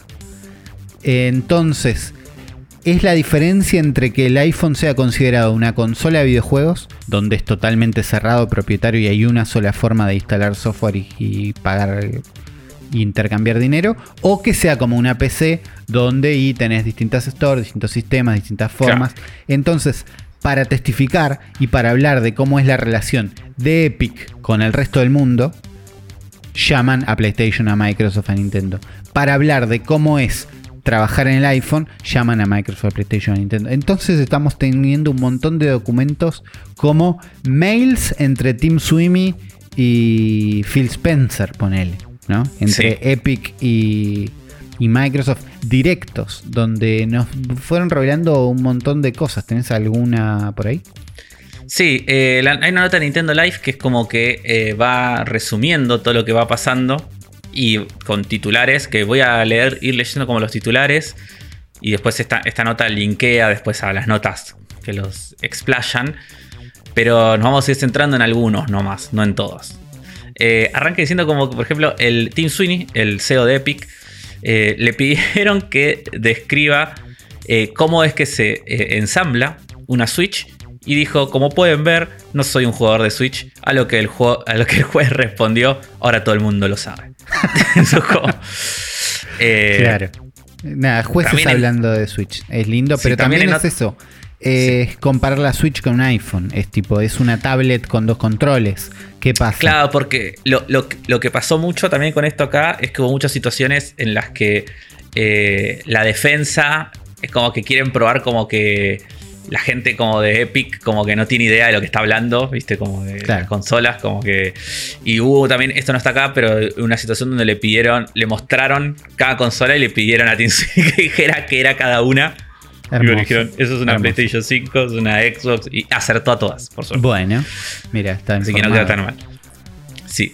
Después de que Epic Games eh, demoviera Fortnite de eh, Mac a las 2015, Tim Cook, el CEO de Apple, esto también es complicado, pues son dos teams, eh, no sabía quién era Tim Sweeney, así que le tuvo que preguntar a su equipo. Claro, eso, eso es Eh. un mail. Hay un mail de, Tim Cook, ex CEO de Apple, preguntando: ¿Quién es? Che, ¿qui- ¿quién es este? Después de que hicieron una demo de Fortnite corriendo en una Mac. ¿Entendés? Como estaban ya Claro. trabajando con Epic. Porque hicieron una demo en Worldwide Mac Conference, no sé cuánto. Dijo: ¿Y este team quién es? Nada, chiste lindo. Chiste lindo. Sí. eh, nada más. ¿Qué más? Sí. Eh, también varias de las skills, skins de Fortnite se liquearon como de Ariana Grande, Naruto, de Rock, Shock McLean de Duro de Matar y Samus Aran, aunque no está claro cuántas de estas fueron desechadas. Me encanta que está eh, Ariana Grande entre Naruto y Samus Aran. Y porque eso, eso, eso es Fortnite. Pero Samus era lo que esperábamos, sobre todo en la temporada pasada, cuando hablábamos de cazar Los Bounty Hunters. Bounty Hunters. Era ideal que esté Samus ahí, pero bueno, se ve que alguien no cerró un trato con Nintendo. Sí, también parece que los conciertos de Fortnite son muy exitosos y que trajeron un montón de usuarios nuevos. Eh, aparentemente el staff de Epic eh, se le plantó a las amenazas. No, el, el staff de Epic amenazó a Sony eh, para que eh, PlayStation tuviera crossplay con, con Fortnite. Y esta es, la- esta es mi favorita de todos estos leaks. Porque el mail es re mala. onda. Y lo quiero, lo quiero leer porque es espectacular este mail. Me- Vos lo, lo- lo leíste, ¿no? Eh, si lo leí, el, mail es bastante mala onda. Es el que les, les ofrecen quedar como héroes Sí. o que las Sí, cosas salgan dice- muy mal. El, el mail dice así: dice, "No- amamos trabajar con PlayStation. Y creemos que la situación es un win-win. Dice, mientras esto más se extienda, menos va a serlo. Dice, no, puedo, no me imagino un escenario donde Epic no consiga lo que quiere. Y esa pos- la posibilidad de. eh, de esa, la posibilidad está de que Fortnite sea el juego más grande de PlayStation.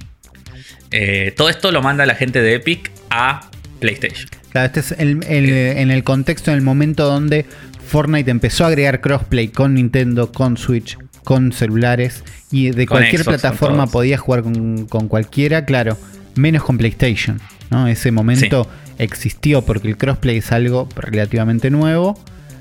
Eh, fue uno de los momentos donde eso pasó y donde PlayStation se agarraba mucho de...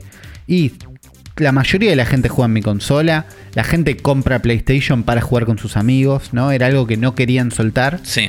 eh, y sobre todo no querían que la gente gaste guita en otra plataforma que no sea la de ellos. Es lo mismo que le pasa Sí, porque la guita le va a ellos. lo mismo que le pasa a Apple, ¿no? Apple no quiere que la, Sí. la guita se mueva por afuera de ellos. Así que eh, le- sigue el mail y dice, esto es lo que propongo. Dice, uno, le damos la data que están pidiendo para, eh, la data de marketing que están pidiendo. Dos, Epic integra profundamente la API de Sony, el Sony eSport API, en el Unreal Engine 4 a nivel del engine, a nivel de una eh, prestación del engine. Lo promocionamos como usuarios de primera clase del engine, tal vez un anuncio del E3, y le damos soporte total en Fortnite. 3. Anunciamos el crossplay en conjunto con Sony. De esta manera los hacemos ver, Epic hace ver a Sony como unos héroes.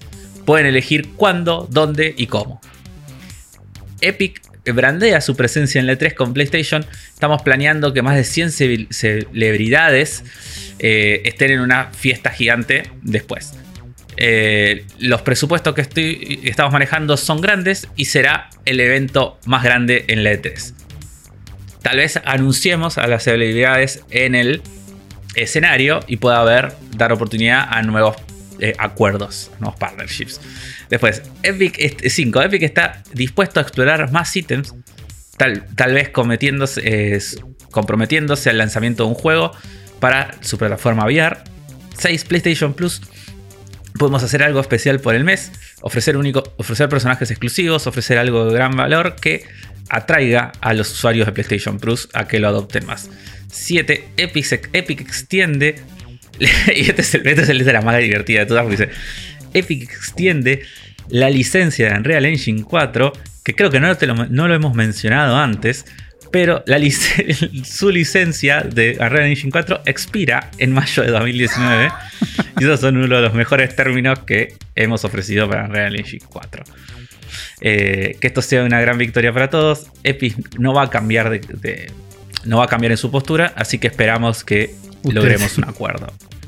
Sí, sí. Es, es- es un montón. Sabemos también que eh, terminó habiendo un pasaje de guita que Epic tuvo que pagarle a Fortnite por. a Epic tuvo que pagarle a PlayStation, a Sony por. Eh, no sé por cantidad de usuarios o tuvo que de alguna forma recompensarlos Compensar. por habilitar este crossplay. Eso sabemos que pasó. Porque no les interesaba para nada a ellos. Sí, sí. Y es entendible siendo los que estaban siendo dueños de la generación. Pero era, era sostener algo que eventualmente se iba a caer. Sí, sí, me encanta. Y me encanta también esto de. De nada, de que. Miren, mira que se te está por vencer el contrato. Es Fíjate. terrible. Fíjate. Bueno, pensá Ah. que eh, Epic también arrancó esta, esta, eh, este juicio con un video de niños diciendo liberen Fortnite, queremos jugar Fortnite, me sacaron Fortnite del Sí. iPhone. Terrible eso. Toda la movida de usar a los niños eh, para que estén del lado de Free Fortnite es nefasta El- y espantosa. Sí, sí, sí. Bueno, y hay así un montón de cosas más eh, muy divertidas. Búsquenlas. Eh, en el y esto medio, sigue. creo que la, la más Nintendo de todas es que se publicó parte del acuerdo de. No me acuerdo qué era de Nintendo que explica como con quiénes ellos pueden trabajar, ¿no? Con, con ah, quién. que sí, que Nintendo no, no pueden trabajar con Yakuzas. No- Explícitamente. explícitamente, si bien yo creo que la política de Sony, la política de Microsoft cumplen el crimen, tienen alguna póliza para regular o no estar tan relacionados con el crimen organizado, pero la de Nintendo aclaraba específicamente que no podían trabajar con gente que esté en relación con los Yakuza o que tenga negocios que están atados con la mafia. Terrible, terrible. Están Eh, negando su pasado. están un poco negando su pasado, como lo hemos charlado en alguno de los programas anteriores. Hay un informe sobre eso, si no me equivoco, lo hizo Rippy hace millones de años. Sí. Lo vamos a traer de vuelta y si sabemos en qué programa pasó, se lo vamos a dejar en la descripción o en los comentarios. Sí. Después, eh, esto es una noticia de color, pero divertida. Que después de 20 años, una fan de Nintendo es la primera persona del mundo en completar eh, la colección del catálogo completo de la NES. Tardó 20 años, son 1053 juegos, todos con sus cajas y sus manuales. Es la- y es la primera persona que tiene todo esto. Sí. Tardó 20 años en conseguir todos estos juegos. Eh, obviamente, esta persona es de Japón. Claro. Es eh, una chica, creo que es. eh, Sí. que es- su, su usuario es Somari en YouTube. Y. Me mata que eh, hace todo nada. un unboxing con guantes, porque tipo no es, no es una boludez. Y también No, es no, porque no, es más fachero. Pero Sí. Y muestra el último juego que consiguió, que era el Snow Bros. para eh, NES. Ese fue el último juego que, con el cual termina de completar su colección. Así que bueno, un saludo para ella. mandamos un saludo y la felicitamos en este logro fantástico. Me sorprende que nadie haya tenido esta colección antes, la verdad. La colección de ser- Famicom tampoco, porque está, está mostrando unos cartuchos que son como mis cartuchos de Family. Es hermoso eso. Sí, sí, es que debe ser muy difícil porque acá debe haber cosas que. O sea, ese Snow Bros, si fue el último que consiguió, pensá que debe haber 10 en el Sí. mundo y tipo. No, no, sí, sin duda es difícil. Qué lindo Ok, yo- yo- estos juegos originales, qué lindo estos manualcitos. Qué sí, lindo estas cuando la, época, la época que los juegos venían. Bueno. Y no un plástico triste que lo abrís y no tiene nada. Ya te lo venden como que están salvando el planeta. Hijos de puta. Pero bueno, ¿qué más tenemos, Uli? Después tenemos una noticia que dice que Bandai, Bandai Namco registró la marca para un exclusivo, para una serie exclusiva de GameCube que tal vez esté por volver, ¿no? Registraron la marca de Batten Kaitos y cuando yo pregunté vos me dijiste yo te explico, porque yo no sé qué es esto. Sí, sí. Eh, Batten Kaitos era, fue un juego de GameCube que estuvo hecho originalmente por eh, Monolith Soft, los creadores de Xenoblade, ¿no? Sí. Y es un RPG que utiliza un combate con cartas, Nah, hasta ahí estoy. básicamente. Y estaba buenísimo, los personajes eran todos. Era era un mundo donde sucedía todo en unas. eh, unas ciudades y unas cosas como flotantes. Y todos los personajes tenían alas y volaban y eran todos como ángeles, una cosa así. Y nada, era uno de esos juegos que yo siempre quise jugar. Obviamente nunca jugué porque no tenía la GameCube. Y podría haberlo jugado en Wii y no, no llegué. Pero es un RPG bien clásico con la novedad esto de que el combate era por cartas y uno de los primeros juegos eh, en tener así. Hoy en día es re común, está lleno de juegos de RPGs con cartas. Pero esto estamos hablando en el 2006. Claro. Así que es uno de los primeros y nada, toda la, la gente eh, habla muy bien de este juego, eh, dice todo el mundo que es un juegazo y a mí es uno de los juegos que me, que me quedó un gran pendiente de que me gustaría jugar. Bueno, lo Yo que incluso con un, un remaster HD digo que estoy. eh. Sí, Bueno, lo único que sabemos es que registraron la marca. claro. Con, lo, con lo cual podría ser solo para vendernos un remaster. Sí, pero yo, yo estoy con un remaster de este juego. También parece que en 2018 eh, Yosuke Hon de Monolith Soft dijo que eh, estuvo en eh, Bat- Batten Kaitos 3. Podría pasar porque estuvo en preproducción durante mucho tiempo antes de que lo cancelen. Ah, bueno, no hay, no hay nada, no hay nada de esto. No, no. Pero podría pasar.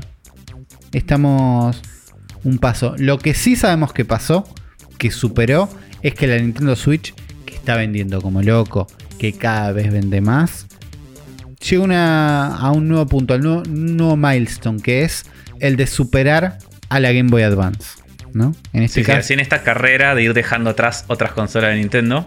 Y esta Ahora, carrera de ir dejando otras consolas de Nintendo de sobremesa, de escritorio y consolas portátiles. Porque la Claro. Switch compite contra las dos en las dos ligas. Ya habíamos hablado de la NES, hab- habíamos hablado de distintas en este momento. Game Boy Advance. con 81,5 millones, fue superada por la Nintendo Switch. La familia de Nintendo Switch, se dice ahora, por lo menos en este documento, con 84,5 millones de consolas. Una locura, ¿eh? Eh, en este momento sería la cuarta consola más vendida de Nintendo, siendo el podio la DS, el Game Boy. Sí. No sabía que el Game Boy estaba tan alto, pero es verdad que tuvo Sí. un montón de versiones. Y Es que yo imagino que Game Boy se debe contar Game Boy y Game Boy Color juntos. Probablemente nosotros Y, aparte duró como 10 años el Game Boy. Duró como Tuvo 10 mucho. años y tuvo Pokémon sobre el final. Con lo cual Claro. pe- pegó una estirada, un- unos hits al final increíbles. Eh, y la Wii, que sabemos que le enseñó a todo el mundo motion controles Sí. para todos, para siempre. Yo, le tengo veo. fe. Sí, yo, le veo. tengo fe superando a la Wii. Sí, Estamos ahí a 15 millones de unidades. 15 millones. Es, un Breath of the que- Wild 2, 15 millones. Sí, yo creo que llegamos. Sí, ninguna duda. El Game Boy puede ser. Y la DS ya no la veo difícil. Para la DS tendríamos que duplicar. para la DS falta todavía más, pero Falta, es el doble. es el doble. Es el doble. No, es- no, la DS vendió, es como muy ridículo el número de Es, unidades. es ridículo lo que vendió la DS. Pero, ¿quién hizo la DS? Es verdad. Entonces, las chances están. Digo, si se portea el catálogo de DS, se abre una puerta, se, salga- se sacan los Pokémon que haya que sacar. Eh, yo creo, lo veo posible. No digo estamos ya, no pongo plata en el asunto, no es la Wii, que yo creo que es increíble, pero eso va a ser pasada. Pero la DS no me parece imposible, nada más. Permíteme soñar, No sé. sobre todo con un nuevo modelo de Switch que aparece ahí, hace Sí. tipo tu tu tu y se divide el mercado, se ser. vende, se vende de vuelta a la gente que ya la compró. Pensá que un montón de gente Es ya verdad. la compró, se la vende de vuelta, se puede. Ha pasado. Es verdad. Sí, yo por eso, yo la, la Wii la veo seguro. La- el Game Boy le ha puesto, le ha puesto un puede ser para el final de la vida de la consola. Y la DS, no sé. Yo ahí no, no, no, no pongo las manos en el fuego. Está Pero bien. Está bien. Eh, lo que sabemos es que eh, 36 juegos vendieron un millón de copias en Nintendo Switch. Es un montón. Tenemos la lista definitiva de ventas totales, ¿no? Estos son ventas totales de juegos en Nintendo Switch. Eh, y el puesto De- número uno, este, sí. ¿esto Sí, es así? El eh. puesto número uno lo tiene Animal, Cro- Animal Crossing New Horizon con 20 Es millones de copias. estos fueron, estos fueron las, eh, las listas de los juegos más vendidos en 2020. Ok. El año pasado. Esto es Estos solo el año pasado. Sí, y lo cual también es increíble porque eh, todos los números que vamos a decir ahora eh, son ventas en un solo año. Ok. Eh, Entonces, eh, con lo cual es increíble. O sea, Animal Crossing eh, fue el juego más vendido el año pasado con 20.85 millones de unidades. Está bien. El segundo o sea, puesto es muchísimo, pero es un juego del año pasado que fue gigante. Sí. El segundo puesto de Mario Kart 8 Deluxe que vendió 10.62 millones de unidades. De vuelta, en un solo año. Y acá hay un tweet que era muy bueno, que no sé dónde estaba, estaba en otra nota, sí. Que un Jeff Grubb, un periodista de videojuegos, eh, lo que aclara es que dice que eh, en el 2020 Mario Kart Deluxe vendió más que Ghost of Tsushima, Final Fantasy VII Remake y un montón más de los mayores pesos pesados del año. O sea, juegos que salieron ese año y que fueron como los juegos nominados a juegos del año, Sí, juegos de los que más se hablaban. Ju- Juegos gigantes. Mario, Ka- Mario Kart 8, un juego que originalmente es del 2012. 2014. Do- Sí. 2014 salió en Wii U, 2017 salió en Switch bueno, y 2020 vendió más que todos los juegos nominados a Juegos del Año de Sí. 2020. Sí, es sí. un montón. No que todos, porque. Pero sí que eh, varios. Claro, no, no, no, no más que todos, pero tipo 10 millones. ¿Tu juego vendió más de 10 millones? Es, es un número ya para Sí. medirte, no es cualquier cosa. Sí, sí. Y después, bueno, otros juegos que también están eh, en esa lista es el Super Mario 3D All Star, que vendió 9. Ring Fit Adventure, que vendió 7.38. Es un éxito total, Ring Fit Sí, Adventure. agotadísimo Eh, por todos lados. Sí. Mario 3D World más Bowser Fury vendió 5.59. El Smash con 5. El Breath of the Wild con 4.86. Y después sigue con Mario Party, New Super Mario Bros., Pokémon Sword and Shield, Mario Odyssey y bueno, un montón de juegos más. Y el ranking histórico de ventas de Switch, de juegos más vendidos, queda en primer puesto Mario Kart 8 Deluxe con 35.39. Qué pelotudo Puesto de dos. copias. Animal Crossing New Horizon con 32.63. Con lo cual yo creo, esto lo habíamos debatido en un momento, y yo creo que lo va a pasar, lo va a terminar pasando. Animal Crossing Wow. a Mario Kart 8 va a terminar siendo el juego más vendido de, de Switch. Que creo que va a ser la primera vez en varias generaciones de consola donde el juego más vendido en la consola de Nintendo no es un Mario Kart. Porque creo que hace, no sé, desde el 2000, que más o menos que desde acá, que todo el juego más vendido de cada consola Nintendo siempre es un Mario Kart. Desde que existe Mario Kart, probablemente. Y Me- más- menos en Super Nintendo, claro. Sí, y Nintendo 64 creo que tampoco, pero allá en adelante sí. Eh, bueno, después Animal Crossing New Horizon 32 y bastante atrás viene el Smash con 2384, Breath of the Wild con 2228, Pokémon Sword and Shield 21, Super Mario Odyssey, Paper Mario, Pokémon Let's Go, Splatoon 2 y New Super Mario Bros. Deluxe. De estas listas de los 10 juegos más vendidos de, de Coso, hay dos juegos que eran de Wii U. Que son ports de Wii U, el Mario Kart 8 y el New Super Mario Bros. Y el Breath of the Wild, que es un híbrido, que salió en ambas consolas a la vez. Así que, Claro. ojo, la Wii U. Ojo, ojo, la verdad que sí. Y ojo la fantasía de que son todos ports. También. sí. Bueno, ¿qué más tenemos? Eh, ¿Qué más tenemos? Tenemos que el fundador de Illumination, eh, Chris Me- Meledandri, Chris Meledandri, Sí, se es, está es francés, anda a saber cómo se pronuncia. se está sumando a la, se está sumando a Nintendo, Junta de Ejecutivos. a la junta de Sí, ejecutivos junta de ejecutiva. Nintendo. Eh, Sí. Sabemos que eh, es el fundador de Illumination Studios, que son la gente que hizo películas como Los Minions, ¿no? Sí, Existe mi villano también, favorito. también mi villano favorito. Y que son los que están haciendo la película de Mario. Sí. Y que hace poco habíamos tenido también la confirmación de que Nintendo dijo que ya estaba viendo para hacer más películas, además de la película de Mario. Así que esto, esta noticia de que se suma este chabón a la junta de directivos tiene bastante sentido co- con eso. Claro, van a ser todas desde acá adentro. Es probable. Eh, Así que bueno, no sé, qué sé yo. claro, no esta sé qué me gente- pasa con esto. Esta gente, yo creo que, o sea, a mí no me gustan los Minions, pero creo que las de mi villano favorito están bastante Villano bien, sobre todo 1. bien. Los, los Minions lo que tienes que Eh, por, por ser estúpidamente exitosos, los vimos muchísimo y como Sí. que aburre. Pero, pero yo Eh, creo que el estudio, en, en- o sea, a nivel técnico, parece que animan bien, pues es un buen estudio de animación. Eh, y no sé, hay que ver quién guiona y quién dirige estas películas, ¿no? Después. Claro, me da miedo que siendo una producción tan de adentro de Nintendo, teniendo este chabón adentro, siento que va a estar, va a estar todo muy cerca de Nintendo. Me da miedo que los cuiden demasiado. Y que termine todo con un poquito de gustito a poco. ¿Entendés? Sí. Poco Eh, vuelo. Poco vuelo. Que si estuvieran. Bueno, está bien, te prestamos una franquicia. Como si el trato, si se filmaban un poquito más lejos de la casa de Miyamoto. eh, Tenías más libertad creativa. tenías un poquito más de libertad creativa y menos árboles, pero vamos a ver qué pasa. También puede ser que estas películas van a tener el sello de calidad de Nintendo, que no es poco, que no es una Sí. boludez. Entonces,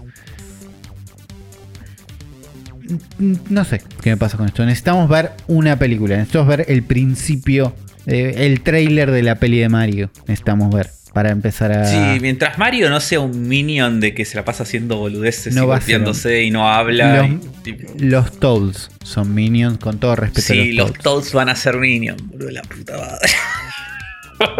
Pero Dios. yo Ay, sí, boludo, No, van a no ser va, van a tranquilo, venir todos. Tranquilo, afro, tran- afro, Se van a afro, golpear, afro, tranquilo, afro. No. Tranquilo, afro.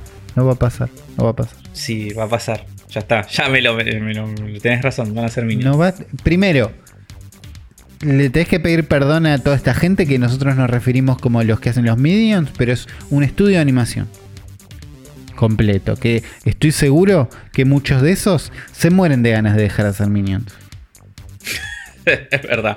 Porque pensá Pero- que gente, laburante, animadores. Le da lo mismo si hacen Minions, pero de golpe tienen la posibilidad de trabajar con Mario, trabajar con Toad, no van a hacer lo mismo de vuelta. Yo creo, confío en su visión creativa. Creo que estando tan cerca de Nintendo, Nintendo no va a permitir que hagan boludeces, aunque si están tan cerca de Nintendo también van a estar cerca de la junta de acreedores directivos que quieren que todo sea mobile y que todo genere plata y ahí van a ser todos minions. Entonces no sé qué va a pasar. Eh, crucemos los dedos. Eh, no sé. No sé qué me pasa Sí. con que esto esté saliendo tan cerca de Nintendo. Pero lo único que me dice es que estamos cerca de esto. Que está pasando. ¿Entendés? Que no es una, una falopa que después se diluye como la peli de Metal Gear. Que hasta que no veo un trailer yo no hablo más del tema porque para mí Claro. no existe. La otra película que vimos. eh, de la última película de Nintendo que vimos probablemente fue Detective Pikachu. Sí. ¿Qué dice esta Que no- noticia de Detective Pikachu? Que, no, bueno, Detective Pikachu, que si bien le había ido bien, en teoría, ah, y que había rumores en ese momento de que habían confirmado una secuela incluso antes de que se lanzara la primera, porque tenía mucha fe. eh, después no volvimos a saber más nada. En estos del 2019 acá no se volvió a hablar más nada, no se dijo más nada. Y esto es en una entrevista con Justice Smith, el protagonista, eh, el pibe de Detective Pikachu, el que no es Ryan, el que no es Ryan Reynolds. Claro, el que me olvidé Eh, la cara. Pobre sí. pibe, me olvidó la cara completamente. Yo tengo de la cara muy presente porque es el protagonista de, de, de Get Down, que es una serie que me gusta mucho. Ahí va, Entonces lo- yo lo tenía de ahí ya antes. está bien. Eh, pero bueno, le preguntan y le dicen, hablando de Detective Pikachu, hace un año me, dij- eh, me dijiste, eh, te habíamos preguntado la posibilidad de hacer una secuela y nos dijiste que si que iba a pasar y que te gustaría participar. Y Just- Justice Smith dice, me encantaría participar en Detective Pikachu 2, pero no sé si va a pasar. Creo que eh, tendríamos que ir sepultando nuestras esperanzas. No creo que vaya a pasar. Igual realmente espero que sí. Honestamente soy un gran fan y quién sabe. Dice, la verdad que espero que sí. Así que también puede ser posible que haga una secuela. O sea, distintos caminos, ¿no? De que haga una secuela de una 2 donde no lo llamen a él. Y simplemente el único que vuelva a estar sea Ryan Reynolds y después todos los personajes humanos sean otros. No, ¿Qué no puede lo pasar? descarten porque te olvidas. Sí. O también se había rumoreado de que Nintendo estaba pensando en hacer otras películas live action de Pokémon, tipo más tradicionales o yendo por otro lado. Y A mí me gustaría ver una Detective de Pikachu 2. Creo que se la. Yo se la estaba para un bancaría. Detective Pikachu 2 porque creo la, la peor, la parte más floja de Detective Pikachu es tal vez el guion. Pero el mundo en el que transcurre la película me parece Sí. fantástico y quiero estar más tiempo en ese mundo. Entonces, la Sí. 2 es una chance de, bueno, ahora vamos por otro lado, ahora pasa otra cosa, inventan algo, puede salir mejor el guion, pero es conocer más de este mundo. Y, Sí. y yo restaba Pokémon que viven en una ciudad con gente, estoy, me sirve. Pero bueno, no sabemos qué va a pasar, no sabemos cuánto está relacionado esto también con la película de Mario, con Illumination Studios, con... No sé. Eh, es una lástima que no haya un Detective Pikachu 2, me parece. Aunque no era la mejor película del mundo. No, pero estaba, estaba bien. Y digo, si va a haber una 2 de Sonic. Bueno, si va a haber una una 2 de Sonic.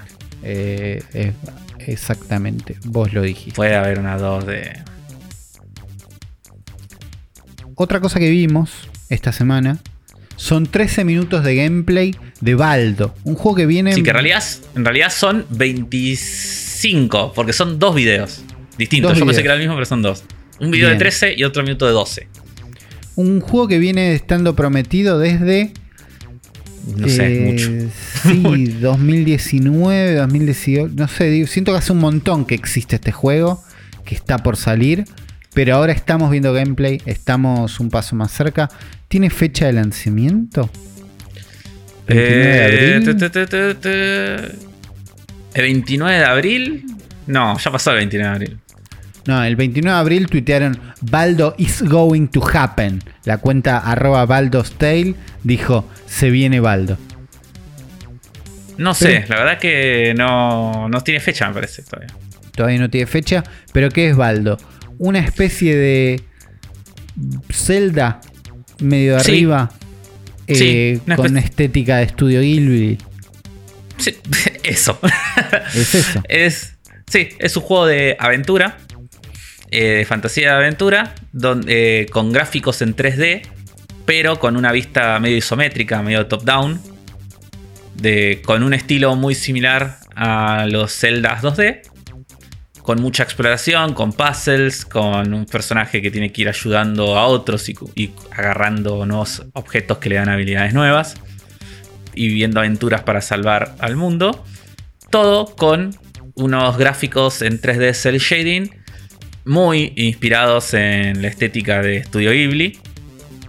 Y eso es como lo que le da como las más eh, lo más atractivo, ¿no? del juego, cómo se ve. Claro. Porque se ve muy muy lindo. Se ve muy muy lindo. También aclaran en estos dos gameplays que posteó IGN que parece que es la versión de PC lo que estamos viendo. Sí. Por eso se ve increíble. No sabemos exactamente cómo se va a, cómo va Eh, a yo- correr. es- a mí lo que me pasa con este juego es que yo siento que es un juego que me gustaría jugar en, en Switch. sí, Porque obvio. siento que es- está en, en la, es la consola para la que es está pensado. pero que Originalmente fue anunciado en una Indie World Showcase y Sí. va a ser por lo menos un exclusivo temporal. Sí. Eh, siento que es la consola donde natural para jugar este juego. Lo vamos a jugar en Pero la realidad es que en Switch va a salir 30 dólares y en Steam va a salir 300 pesos. Así que posiblemente lo termine la- jugando en la- Sí, no- nos va a llevar a jugarlo en ese contexto. Eh, no sé, se ve muy lindo. Tengo como. Me lo tienen que poner en Game Pass para que lo juegue, la verdad. Tiene pinta de juego de Game Pass también, ¿eh? Tiene pinta de juego Lo- de Game Pass. Eso hay que Lo decir. veo saliendo en Game Pass. Se tiene una- un tufo a.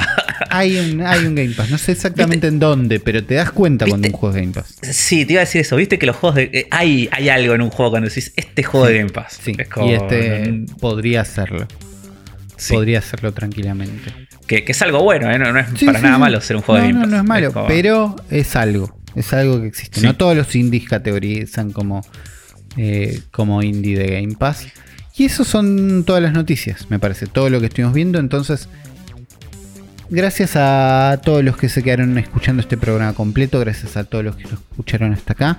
Otra vez, gracias a los que aportan desde Mercado Pago, desde Patreon, con los links en la descripción. A todos los que comentan eh, participando para ser uno de los amigafros, a todos los que comparten este programa. Este fue el episodio del Cerebro de la Bestia 197.